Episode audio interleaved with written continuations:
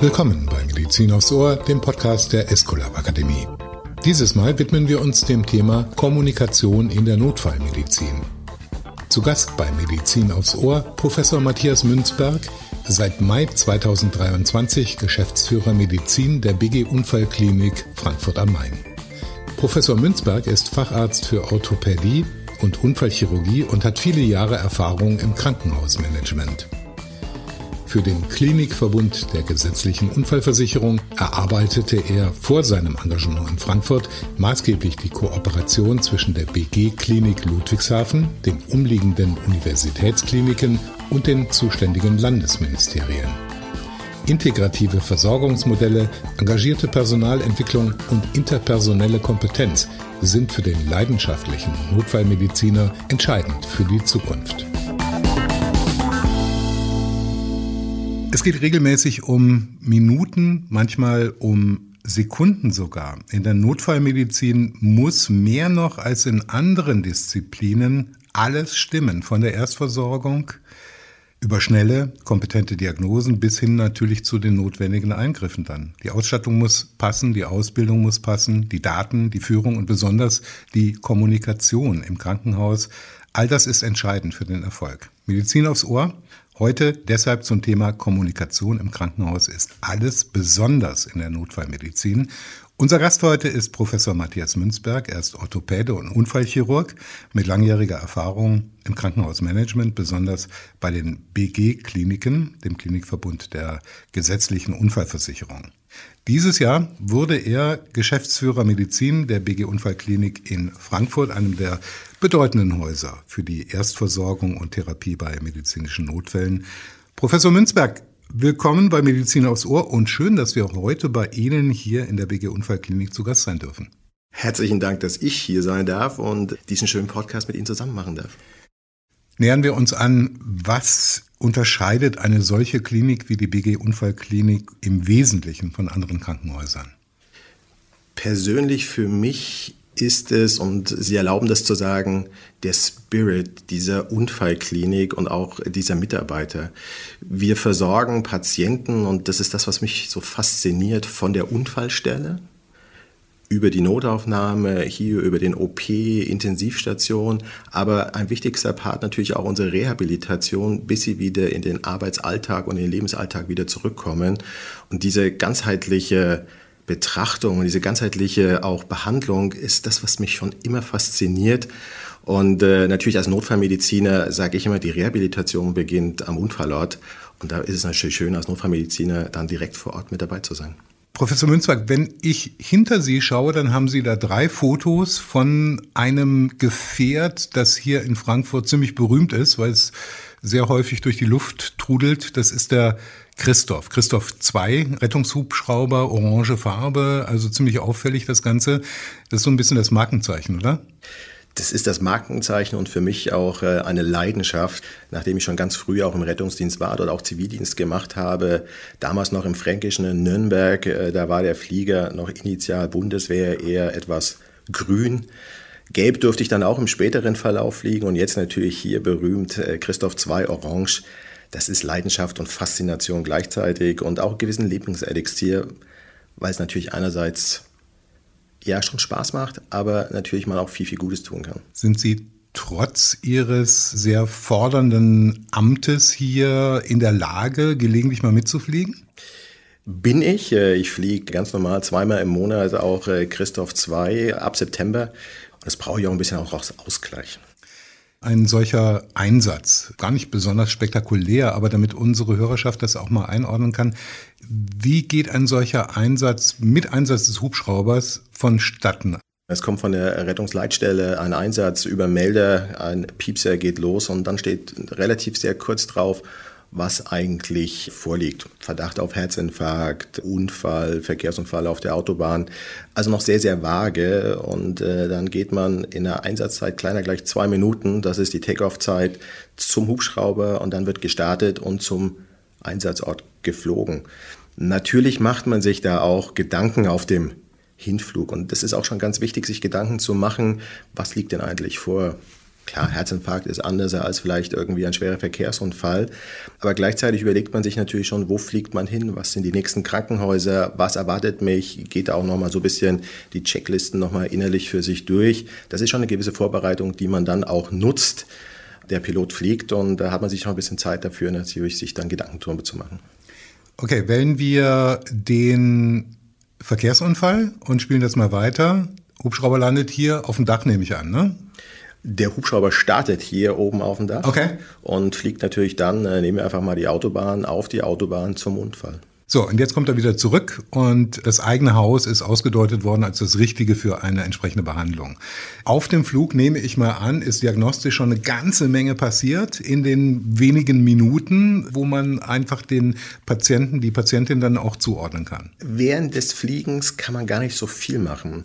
Wenn man sich mal vorstellt, so ein Hubschrauber ist ein Airbus, immerhin ein Airbus, äh, ist hier eine 135er, gibt auch eine etwas größere, die 145er Maschine.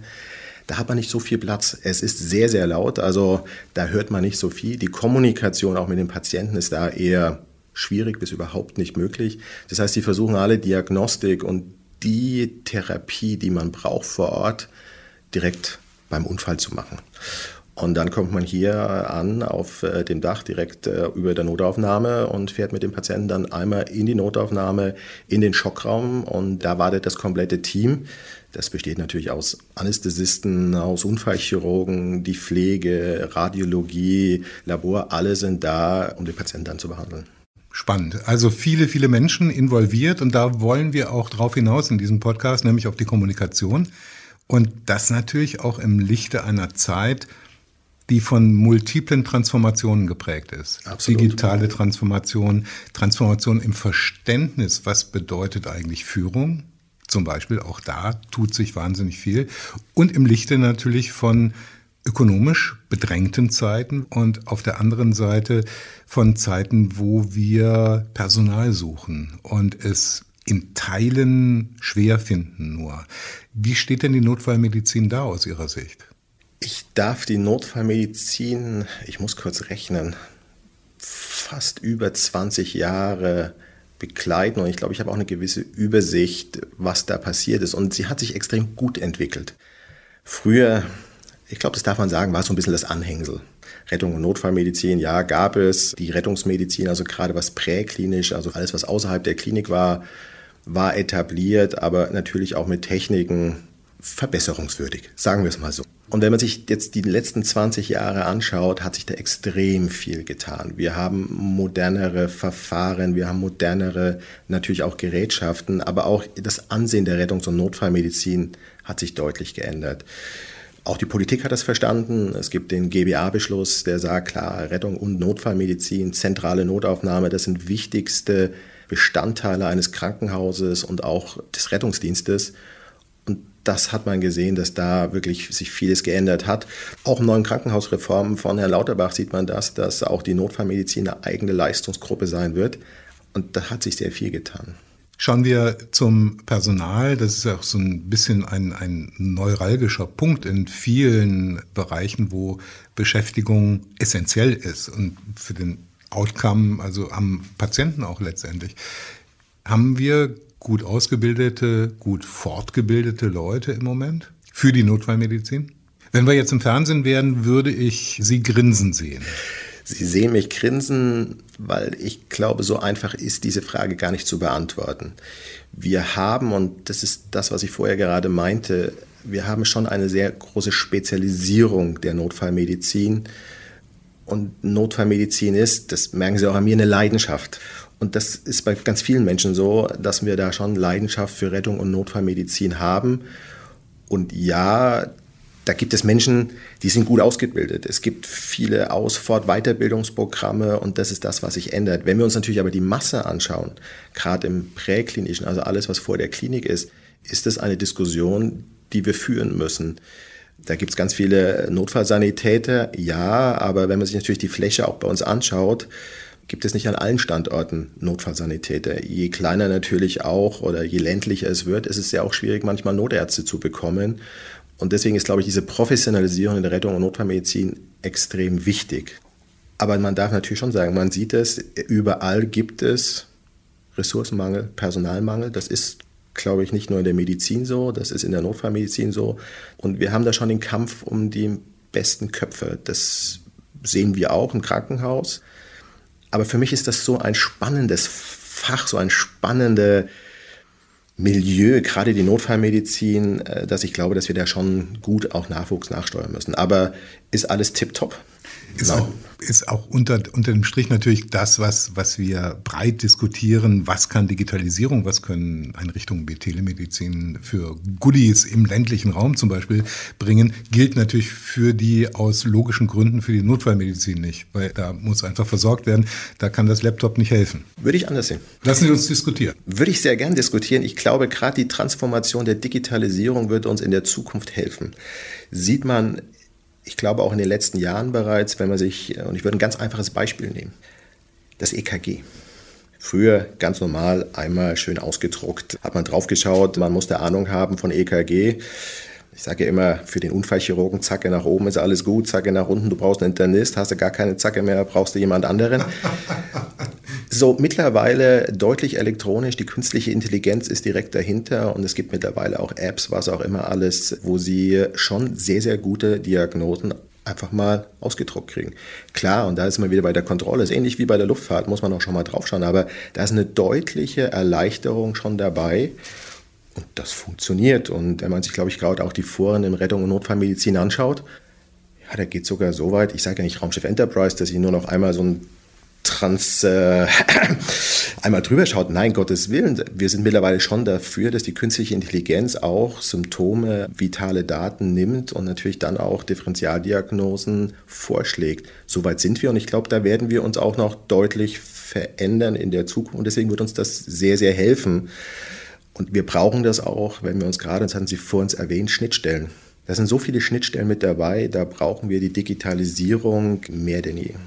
Ich stelle in diesem Podcast Medizin aufs Ohr der Esculap Akademie immer ganz gerne mal die Frage, werden wir zukünftig medizinisches Personal, Ärzte, Ärztinnen haben, die so halbe ITler sind? Hm. Weil sie eben mit der KI, weil sie mit der Datenflut umgehen können müssen? Oder wird es so ein Tandem geben? Also Ingenieurinnen, Ingenieure, die den Computer verstehen, sage ich mal, und die Medizinerinnen und Mediziner, die den Patienten verstehen? Würde ich zweigeteilt sehr gerne antworten. Ich glaube, dass die IT zusammen mit der Personalabteilung, wie es neudeutsch heißt, Human Resources, mit einer der wichtigsten Abteilungen in einem Krankenhaus, in einer medizinischen Institution sein wird, wenn nicht sogar schon ist. Aber ich glaube, der Mitarbeiter der Zukunft, ja, braucht medizinisches Verständnis, braucht dieses wichtige zwischenmenschliche Gespür, dieses Human Factor mehr denn je. Und ich glaube, er braucht ein Verständnis für IT. Schafft mein Sohn mit vier Jahren jetzt schon, der kann ein iPad besser bedienen als ich, findet spannende Dinge im iPad. Und ich glaube, das wird auch die Zukunft sein, dass wir mit IT ganz normal aufwachsen und die Digitalisierung, das wird für uns eine normale, ein normales Hilfsmittel, ein normales Mittel sein, wo wir überall damit arbeiten werden. Bevor wir auf Skills, auf Führung, auf interpersonelle, empathische Dinge noch ein bisschen kommen. Ein, ein paar Tech-Sachen vielleicht noch. Was sehr breit diskutiert wird, ist natürlich die Patientenakte, die kommt, aber dass die Bemühungen in dieser Richtung gerade im internationalen Vergleich nicht weit genug gehen. Es gibt natürlich auch viele Beobachter, die sagen, was wir treiben in Sachen Datenschutz in Deutschland und in Europa, wird auf der anderen Seite wegweisend für den wilden Westen im Silicon Valley sein, weil dort sehr wenig Regulatorik stattfindet. Im medizinischen Bereich und in der Notfallmedizin vollkommen klar, je mehr Daten ich habe über den Menschen, der sich da gerade verletzt hat, desto besser, oder? Die digitale Patientenakte ist, glaube ich, ein Muss in der Zukunft und das wird kommen. Und ich glaube, in den nächsten fünf Jahren werden wir da eine Transformation sehen, die können wir uns heute wahrscheinlich auch noch gar nicht endgültig vorstellen. Ich habe eine Ahnung, wo es hingehen könnte, aber ich glaube, das wird kommen. In der Notfallmedizin ist es eigentlich essentiell, Sie kommen zu Patienten, die Sie nicht kennen. Manche sind bewusstlos, da fragen Sie sich natürlich, um was ist passiert. Sie kommen zum Unfall, wo ein Patient schwer verletzt ist. Da würden Sie gern schon wissen, Wie ist denn die Vorgeschichte? Was nimmt er für Medikamente? Was hat er für Allergien? Und wenn man das natürlich alles schon vorab hat, hilft es deutlich, einen Patienten zu behandeln.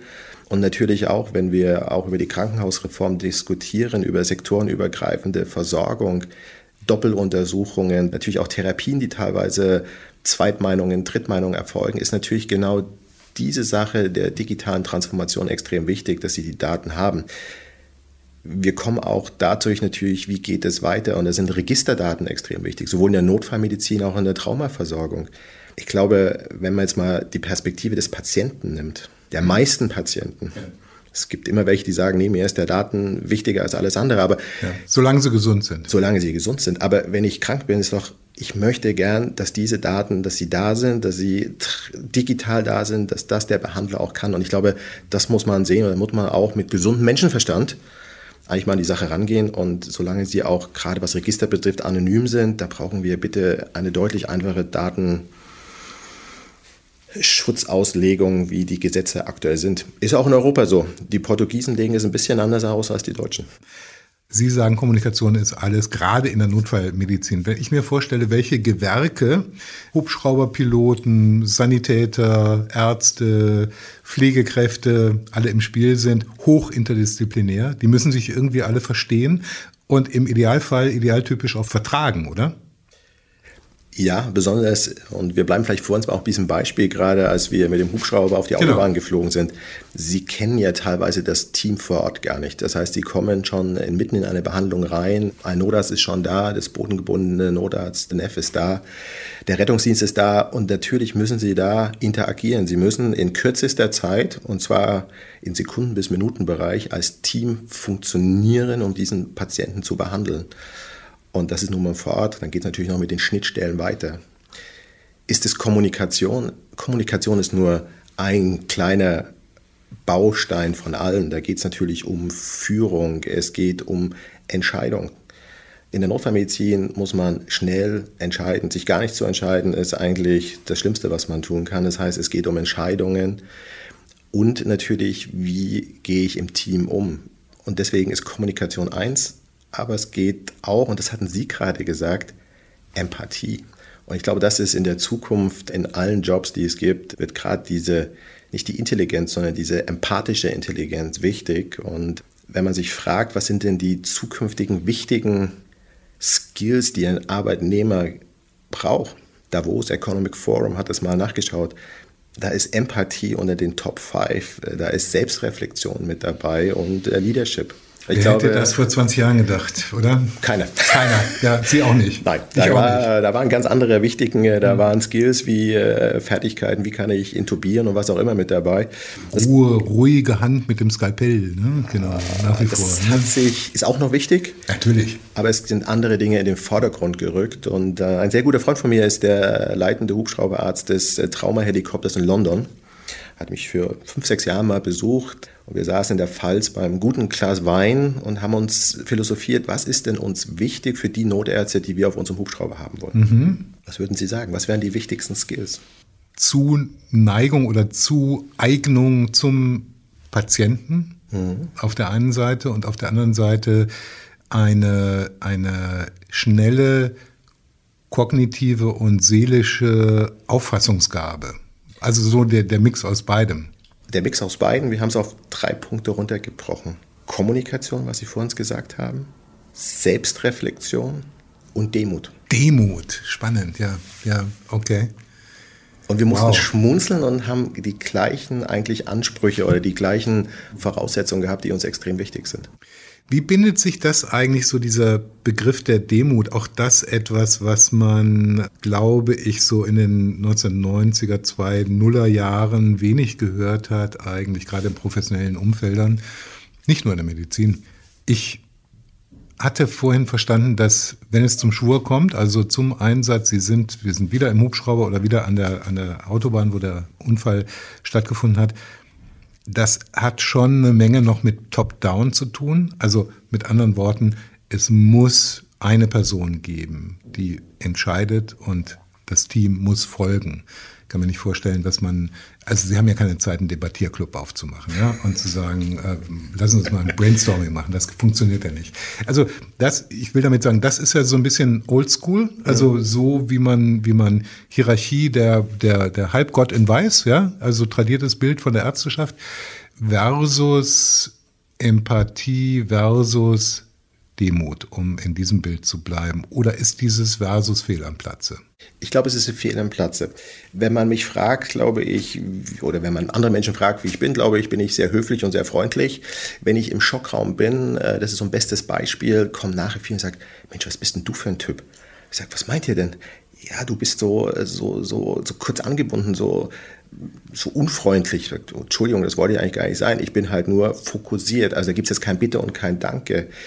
Ich glaube aber schon, wenn wir gerade in der Notfall diskutieren, ja, es ist eine Hierarchie. Zum Schluss gibt es einen, der die Führung hat, der auch die Entscheidung hat.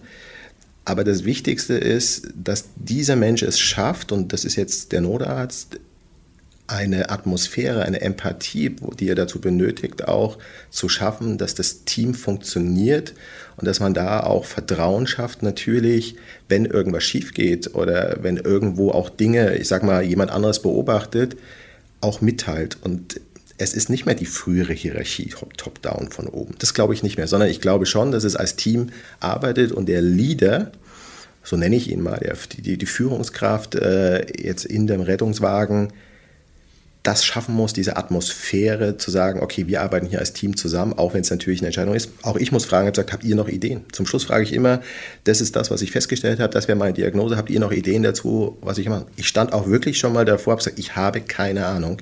Hat irgendeiner eine Ahnung von euch? Ja, okay. Ich glaube, das gehört dazu. Man muss auch manchmal sagen, hey, ich habe gerade heute einen schlechten Tag, kannst du mal intubieren? Ja, wenn das, wenn das wirklich stattfindet, toll. Also es ist eine ganz spannende Veränderung eigentlich. Ne? Und das zahlt natürlich ein auf Empathiewerte, auf Kommunikationswerte, die Sie angesprochen haben. Zu dem Mindset, zu der Ausrichtung, zu der Empathie, zur Annahme der Aufgabe kommt das Skillset, also tatsächlich der Umgang mit Gerätschaften, der Umgang mit Weiterentwicklungen in der Branche, in dem medizinischen Fachfeld. Was würden Sie sich da wünschen an Fortbildungsmaßnahmen, die ein Anbieter beispielsweise wie die Escolab Akademie auch mal anbieten könnte? Ich bin der festen Überzeugung, dass Ausfahrt und Weiterbildung der beste Invest in die Zukunft ist, sowohl für die Patienten, aber auch ganz klar für unsere Mitarbeiter. Wenn man sich anschaut, im Medizinstudium war es sehr auf Wissen getrimmt ich weiß noch, was ich da alles kreuzen dürfte. Habe mir gedacht, ähm, wow, ob ich das jemals brauche. Und ich habe es definitiv nie gebraucht. Aber natürlich nimmt man trotzdem vieles mit. Aber Wissen kriegen Sie heute, und das haben Sie gesagt, mit der Digitalisierung auf Knopfdruck überall hin. Das lese ich mir einmal kurz durch und finde das Ganze.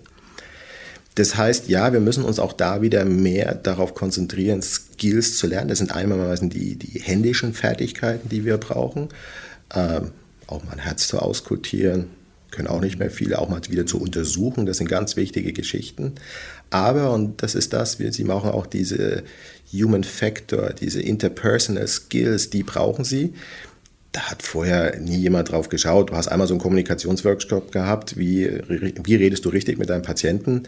Und ich glaube, da ändert sich der Fokus. Ich durfte zusammen mit Lufthansa Aviation Training ein Kursprogramm entwickeln, wo es genau darum ging, diese Human Factors in der Medizin zu implementieren. Das haben wir mittlerweile auch universitär. Gibt es erste Universitäten, die das schon haben.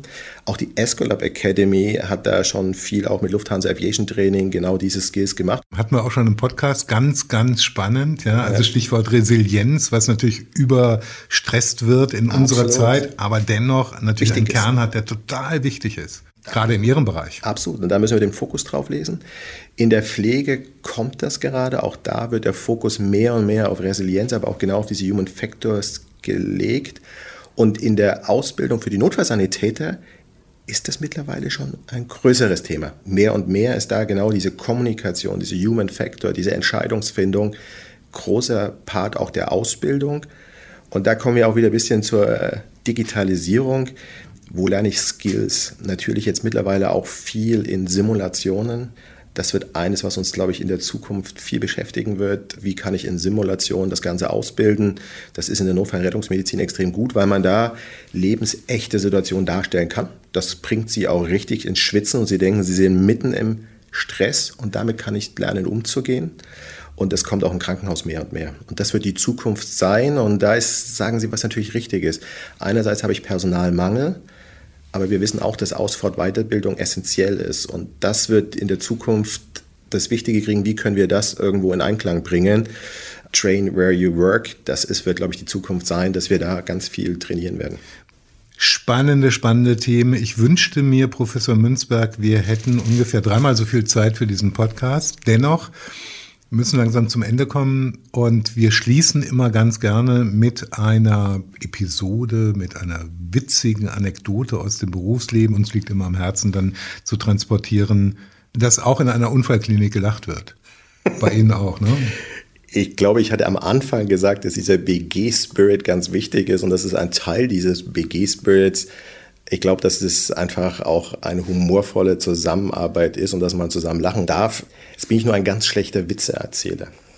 Das ist ganz schwierig. Sie versuchen es. Ich versuche es. Ich würde es kurz kombinieren. Mein Schwiegervater ist Internist und ist ein hervorragender Diabetologe, als was ein Unfallchirurg gar keine Ahnung so richtig hat davon und hat einen Patienten gehabt, wo er eine Wunde nicht richtig zugekriegt hat. Und die hat er dann hier zu uns geschickt, äh, zusammen auch mit unserem handplastischen Kollegen.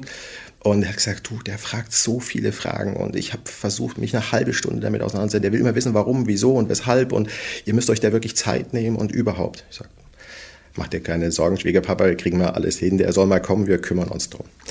Und er war hier bei uns und wird heute auch gerade operiert und Professor Hirch und ich haben ihn zusammen angeschaut und er hat genau diese Frage gestellt. Ja, warum, wieso und weshalb? Und wir haben gesagt, weil es einfach so ist. Wir kümmern uns drum und äh, wir machen es wieder gut ja, wenn Sie das meinen, dann ist das so. Und ähm, habe ich meinem Schwiegervater erzählt, er sagt, Mensch, ihr Chirurgen. Und dann hat er mir einen Witz erzählt und den fand ich eigentlich ganz gut. Ein Chirurg, ein Pathologe, ein Psychologe und ein Internist treffen sich auf der Entenjagd. Der Psychologe fängt an und die Enten steigen auf und der Psychologe fragt sich, ach, darf ich das eigentlich? Ist das überhaupt in Ordnung? Äh, und Sie können sich vorstellen, die Enten waren weg. Dann kommt der Internist, also mein Schwiegervater. Er hat das erzählt. Also ich darf so sagen, er sagt, Enten und alle Vögel steigen wieder auf und er sagt, oh, ist das jetzt eine Ente oder ist das keine Ente? Oh, das muss ich, das muss man nochmal nachschauen. Oh, ist das wirklich eine... Leider waren die Vögel auch wieder weg. Jetzt kommt der Chirurg. Der Chirurg macht einfach eins, er schießt auf alles und sagt dann, Pathologe, kannst du mal bitte schauen, ob eine Ente dabei ist? Und wir hatten das interessanterweise gestern, hat er mir das auch nochmal erzählt. Und äh, das ist so vielleicht das Denken auch der unterschiedlichen Professionalitäten genau. der Medizin. Und was wir gestern aber gemeinsam eigentlich auch wieder gesehen haben, es geht nur gemeinsam. Wir brauchen den Pathologen, wir brauchen aber genauso den Chirurgen, wir brauchen auch den Internisten, wir brauchen alle miteinander und das zeigt es mir eigentlich. Jeder zwar ein bisschen anders, aber das Ganze zusammen gibt das Bild und dafür braucht man das. Und das ist vielleicht für mich so auch das, was man leben muss, diese Interprofessionalität und diese Interdisziplinarität. Großartiges Schlusswort. Vielen Dank, Professor Matthias Münzberg, Medizin aufs Ohr. Wie gesagt, ich hätte gerne noch ein bisschen mit Ihnen weitergeredet. Dann müssen wir einen Teil 2 machen. Dankeschön. Danke. Das war Medizin aufs Ohr mit Professor Matthias Münzberg, Geschäftsführer Medizin der BG Unfallklinik Frankfurt am Main. Wir können nicht nur Podcast, wir können auch Weiterbildung. Wenn Sie unseren Experten nicht nur zuhören, sondern auch von ihnen lernen wollen, laden wir Sie herzlich ein, sich unser umfangreiches Weiterbildungsangebot unter www.escolab-akademie.de einmal genauer anzusehen. Sicherlich ist hier die passende Fortbildung für Sie dabei. Wir hören uns wieder bei Medizin aufs Ohr. Bis dann, Ihre Escolab Akademie.